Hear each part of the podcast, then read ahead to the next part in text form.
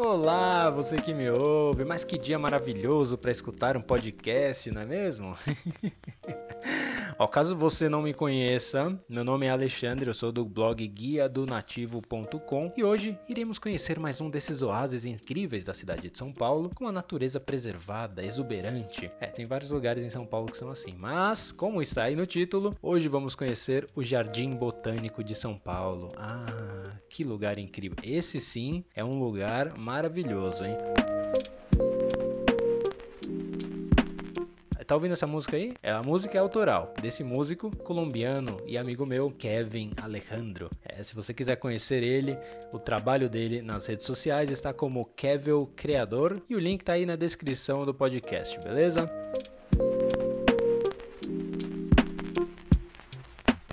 E antes de começar o podcast, eu vou dar apenas alguns recadinhos.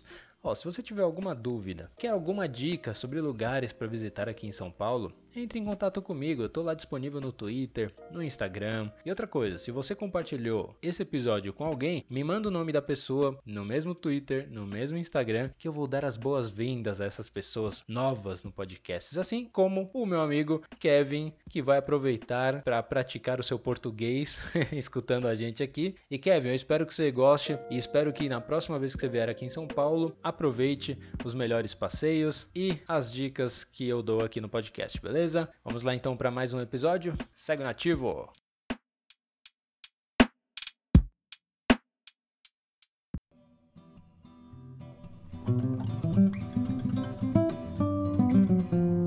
No final do século passado, a área onde é localizado hoje o Jardim Botânico de São Paulo era chamado de Parque Estadual das Fontes do Ipiranga. Que Ipiranga? O Riacho do Ipiranga. E olha que essa região aí era uma região de mata nativa, incrível, muito bem preservada, até que começou a ser ocupada por sítios, por chácaras. E essa região é muito importante para São Paulo. Bem, pelo menos na época, né? Porque ela que tinha a nascente do rio Ipiranga, onde em 1822 você estudante leu bastante, estudou sobre história, principalmente no ensino médio, ensino fundamental, sabe o que aconteceu em 1822, não é mesmo? O que aconteceu foi a independência independência do Brasil foi gritado lá por Dom Pedro I em um evento elegante, onde todos trajavam roupas elegantes, montavam a cavalo, assim como você pode ver em todas as pinturas da, da época, né? Todas, não vou dizer todas, porque eu estou sendo injusto, mas na principal, que se chama Independência ou Morte, de Pedro Américo, que se eu não me engano você pode ver lá na Pinacoteca, tá todo mundo assim, em cima de cavalos belos, trajando roupas elegantíssimas,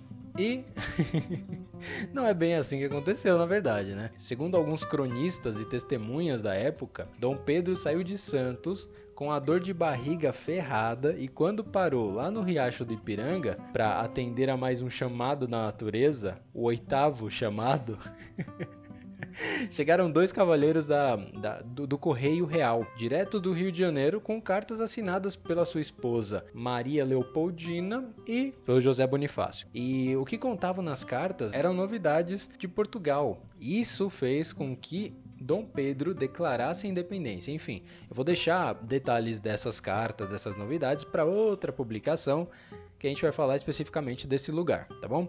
O importante é saber que o quadro de Independência ou Morte de Pedro Américo foi pintado 66 anos depois e não retrata muito bem o que estava acontecendo naquele dia, porque foi a pedido do filho né, de Dom Pedro, Dom Pedro II, e foi baseado em um quadro de Napoleão. E importante saber também que esse lugar é muito importante, porque em 1822 teve a independência do Brasil, tá? Agora dou essa informação aí, então vamos voltar para o jardim.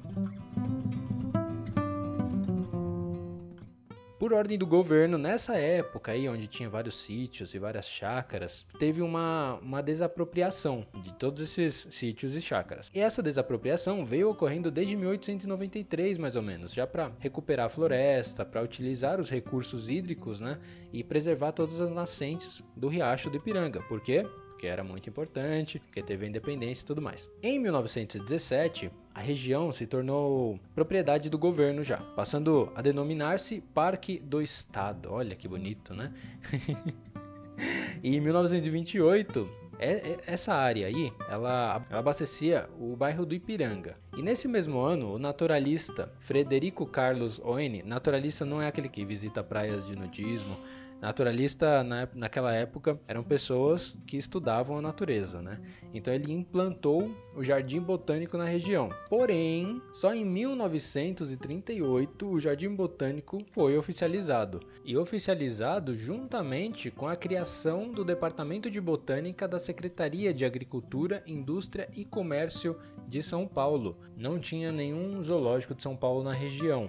Hoje, se você dá uma olhada por cima, esse nós temos uma área de verde no meio de São Paulo que tem o zoológico, tem o jardim botânico e outras instituições também.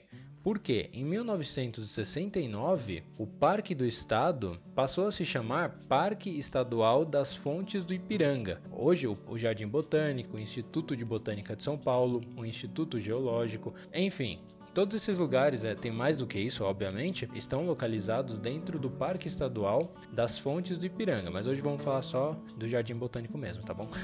Senão vai ficar muito grande isso aqui. E lá no Jardim Botânico, 200 pessoas trabalham no Instituto de Botânica e 20 pessoas na manutenção do jardim. O Jardim Botânico ele é utilizado para diversas atividades. Dentro delas, que eu vou explicar um pouco mais à frente, como um laboratório a céu aberto, porque eles fazem pesquisas com plantas, eles têm espécies que estão ameaçadas. Eu falo eles, mas somos nós, né? O jardim botânico é nosso também. E o jardim recebe por volta de 200 mil pessoas por ano. Se você nunca visitou esse lugar, você está perdendo um lugar incrível, uma oportunidade para você relaxar, ficar bem tranquilo. Dá para fazer meditação, dá para fazer piquenique. Tem pessoas que vão lá para contemplar a natureza, tirar foto de pássaros, para fazer caminhada, trilhas. Enfim, eu vou falar muito mais sobre isso no próximo bloco.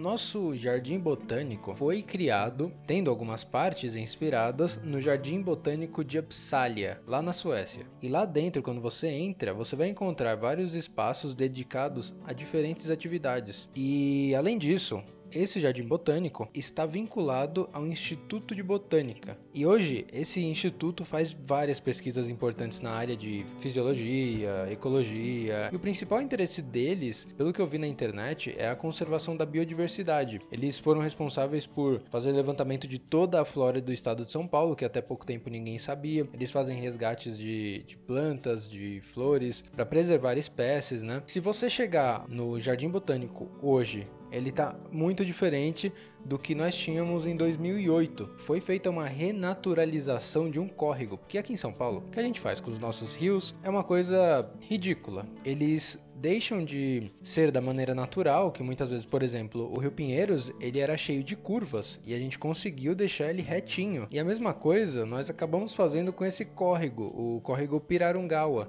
que é formado pelas nascentes do Riacho do Ipiranga e que antes ele era canalizado, assim como a gente canaliza todos os rios de São Paulo. Quando você chega, você vai ver um caminho com esse córrego passando ao lado. E mais à frente, o jardim principal, que é o jardim de Carl von Linné. Ou seja, o Linneuzão. O Linneu era um cientista taxonomista. Na verdade, o cientista, esse, o taxonomista, ele classifica e organiza os grupos biológicos. Ele foi responsável pela nomenclatura binominal, o Linneuzão. E por que, que é tão importante? Por que, que o Linneu é tão importante? Porque, por exemplo, Homo sapiens. Isso daí é um exemplo da estrutura, da nomenclatura binomial que o Linneu pensou, né, para organizar melhor cada espécie de determinado grupo biológico. Então, por exemplo, o nosso podcast seria Podcast Turismos Sapiens. é, se usa o latim, nesse caso, porque o latim é uma língua morta e isso faz com que não tenha alterações com o tempo, porque a língua está sempre em alteração. E por isso que o latim é utilizado para taxonomia e para outras coisas também. Voltando para esse jardim, que precisa de na verdade 20 pessoas para ser mantido, é utilizado como laboratório ao ar livre, porque eles tiram amostras para fazer experiências. E além do mais, é um lugar maravilhoso, incrível para você tirar fotos, porque no fundo você vê as duas estufas. Aí você me pergunta, mas Alexandre, o que, que eu vou fazer nesse lugar? Você, além de ver a exuberância da natureza, o que é o que a maioria das pessoas fazem, você vai encontrar coisas diferentes, na verdade, como algumas plantas que são aquáticas, que a gente não vê muito aqui em São Paulo, trilhas também, cada lugarzinho que você for, você vai notar que é um cenário para tirar fotos, um cenário de contemplação. Por isso que vale a pena ir num lugar assim que é um oásis em São Paulo. Esse é o melhor adjetivo que eu consigo encontrar. Você pode cruzar o seu caminho com animais diferentes, tipo bicho preguiça, tucano, você vê pica-pau, você pode ver aqueles macaquinhos, sabe? Chama búgio ruivo, enfim, borboletas. E tá aqui do lado, do lado da gente detalhar um pouco dos lugares específicos assim que mais me chamaram a atenção para você também ter a oportunidade de visitar, beleza? O primeiro que eu pensei foi o Lago das Ninféias. Esse lugar é como se fosse um espelho de água e o que mais se destaca aí são aquelas flores, aquelas plantas aquáticas que a gente não vê normalmente. As ninféias são é, umas, como posso dizer, uma flor aquática que tem amarela, tem roxo, rosa. Além disso, também tem a trilha da nascente que eu não tive a oportunidade de ir nas primeiras vezes porque ela ficou um pouco escondida, é escondida, é porque, não sei, eu não fui com essa pretensão. Eu nem, nem sabia que tinha trilha na primeira vez que eu fui. É uma trilha que passa por dentro da Mata Atlântica e na altura das copas das árvores. Ela é adaptada para pessoas que têm mobilidade reduzida, então não é uma trilha, uma trilha, é um caminho, na verdade, é bem tranquilo e o final do caminho te leva a uma das nascentes do Riacho do Ipiranga. E o mais incrível é que é adaptado. O pessoal do jardim busca ser acessível para todo tipo de público, inclusive para as pessoas que têm mobilidade reduzida.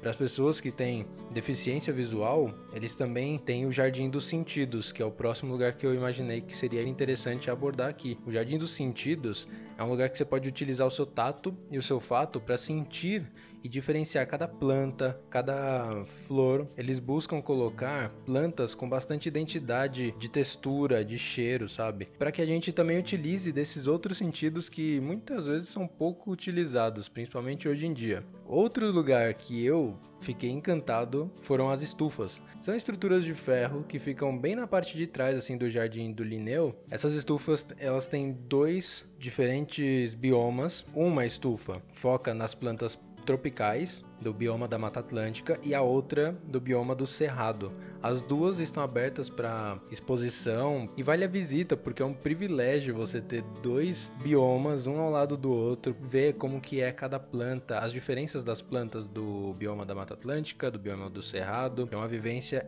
interessantíssima e vale a pena você se informar sobre isso, porque a natureza é vida, né? E eu vi um vídeo de uma pessoa que trabalha lá, foi exatamente o que ela falou, as pessoas têm que estar um pouco mais cientes sobre a vida, estar um pouco mais inseridas no que é a vida, no que é a natureza, porque numa cidade cinza, numa cidade onde o concreto predomina, às vezes falta um pouco essa poesia, esse romance dentro da gente. E é muito tocante, é um lugar emocionante de ser visitado.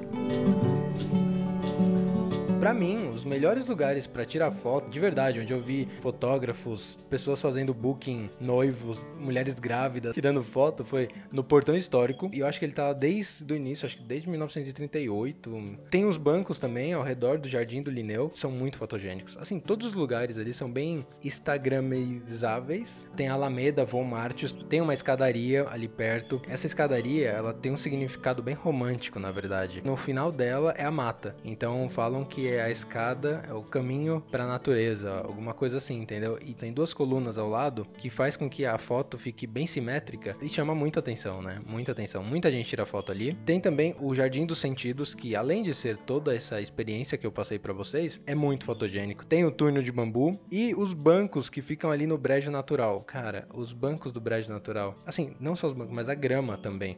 Quando você senta, quando você, se você estiver sozinho, principalmente, você vai começar a refletir sobre a sua vida, porque é uma paisagem que não se vê aqui em São Paulo, é uma coisa incrível. E de verdade, você tem esse privilégio de visitar um lugar assim e muitas vezes a gente não vai porque a gente não conhece. Vale realmente muito a pena visitar um lugar assim, refletir sobre a nossa vida, o que está passando e as nossas decisões é importante. Como que eu chego nesse lugar incrível, nesse lugar de reflexão, esse lugar tão poético, filosófico, romântico? E eu falo, olha, você pode chegar de ônibus, uma, ó, na verdade o que eu mais recomendo é o multimodal, que no caso é o ônibus e o metrô. Se você tiver, claro, se você morar perto de lá, você pega só o ônibus. Você pode pegar o metrô até a estação Saúde e de lá você pega o ônibus que vai te deixar na frente do jardim, de verdade, na frente do jardim. E para voltar a mesma coisa, tem um ponto de ônibus que fica na frente do Jardim Botânico. Então vale muito a pena ir de ônibus. Por quê? De carro tem também lá um, um bom estacionamento, mas além do ingresso você vai pagar 15 reais Sim, pode ser que vale a pena se você for com várias pessoas, mas se você for sozinho, não vale tão a pena assim. Eu não acho que esse seja um programa para você ir apenas com várias pessoas. Eu acho que também pode ser um programa sozinho. Mas se você for com várias pessoas, de novo, vale muito a pena ir de carro também. De bicicleta, eu não recomendo porque eles cobram 10 reais e eu não sei se vai ter a segurança, né? Eu vi alguns comentários na internet que o estacionamento do Jardim Botânico era muito visado para roubo de bicicleta. Então eu não recomendo de bicicleta, infelizmente. A não ser que você queira correr esse risco, né? E se você for um professor, se você for levar um grupo lá, você vai pagar 45 reais pro ônibus, pra van ou pro micro-ônibus. Entrada não é gratuita, então é um dos parques que não são gratuitos, infelizmente. Porém, isso faz com que o parque seja um pouco mais exclusivo e um pouco mais bem cuidado, talvez, porque vemos hoje que alguns parques aqui em São Paulo estão sendo abandonados porque o nosso governo não está ligando muito para os espaços públicos de lazer, né? Mas a entrada custa 10 reais apenas e para estudante 5 reais, ele paga meia. Idosos e crianças abaixo de 4 anos não pagam também. Portadores de necessidades especiais também não pagam. O jardim fica aberto de terça a domingo, incluindo feriados que caem na segunda-feira. Ou seja, na segunda ele não abre, mas no feriado que cai na segunda eles abrem, das 9 até as 5 horas da tarde. Beleza? Ele fica fechado na Sexta-feira Santa e de 25 de dezembro a 1 de janeiro espero que você tenha realmente gostado desse podcast. Espero que você vá, confira esse lugar que é incrível de verdade. Tentei me aprofundar um pouco, mas eu sinto que ainda faltou algumas coisas. Se faltar algumas coisas, eu de fato vou abordar no próximo podcast para adicionar alguma coisa ou corrigir outras coisas. E eu te vejo no próximo podcast. Se você tiver alguma dúvida, por favor, me manda uma mensagem lá no Twitter ou no Instagram. E se inscreve lá no canal do YouTube também. Lá tem vários vídeos interessantes, vocês vão ver, eu tenho certeza que vão gostar. Segue a gente no Instagram, no Twitter, no Facebook. e é isso, espero que você tenha um ótimo dia, boas viagens, bons passeios e até o próximo episódio onde eu falarei sobre. eu não sei ainda. Abraço.